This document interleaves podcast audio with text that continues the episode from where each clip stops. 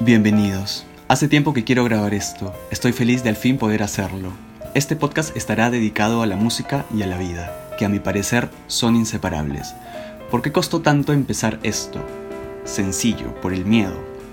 El miedo es peligroso y poderoso. Nos impulsa y nos detiene. El miedo que comparten los músicos antes de lanzar un material, antes de lanzar un videoclip, antes de siquiera sentarse a escribir una canción. Pero ¿qué es lo que nos paraliza? ¿Sentirnos vulnerables? ¿El compararnos con el otro? ¿Por qué? ¿Acaso la belleza no reside en la diversidad? A veces tenemos miedo, todos. No es criticable. Ahora es momento de pasar esa página, poner la vida en modo shuffle, aleatorio. Que nos impulse ese miedo, porque también nos hace sentir más real, en un mundo donde todos pretenden mostrar una excesiva felicidad como cuando una canción nos desnuda y nos deja desarmado. ¿No les pasa que a veces sienten que la idea de que una canción los vulnere no les agrada? ¿Se resisten a eso? ¿Por qué? No hay cosa más bella que sentir el espíritu colmado por la música.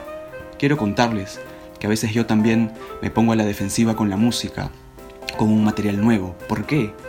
Esas son las preguntas que me genero. ¿Qué, pretende hacer esta banda? ¿Qué, ¿Qué, quiere hacerme sentir, generar en mí?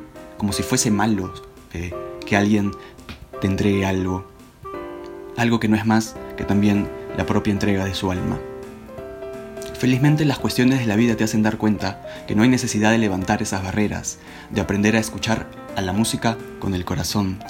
Me pasó de adolescente, obviamente era un poco más libre de pensamiento.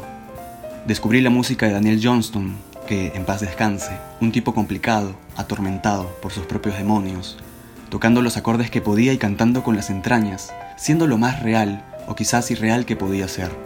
Luego, crecer en una ciudad como Lima te genera ciertas defensas innecesarias. La necesidad de pretender ser, entre comillas, elevado y medir todo con una vara. Qué flojera, amigos escuchantes, realmente vivir así. Escuchemos música librados de cualquier prejuicio. Si no nos gusta algo, dejémoslo reposar unos días. Quizás nuestro espíritu no estaba en sintonía con la canción, Démonos un respiro y volvamos a escuchar. Unas semanas y volvamos a escuchar. Aprendamos a escuchar. Empecemos a escuchar. Esta ha sido una breve bienvenida a este espacio que espero se siga ampliando y que tenga invitados y poder seguir dialogando sobre música.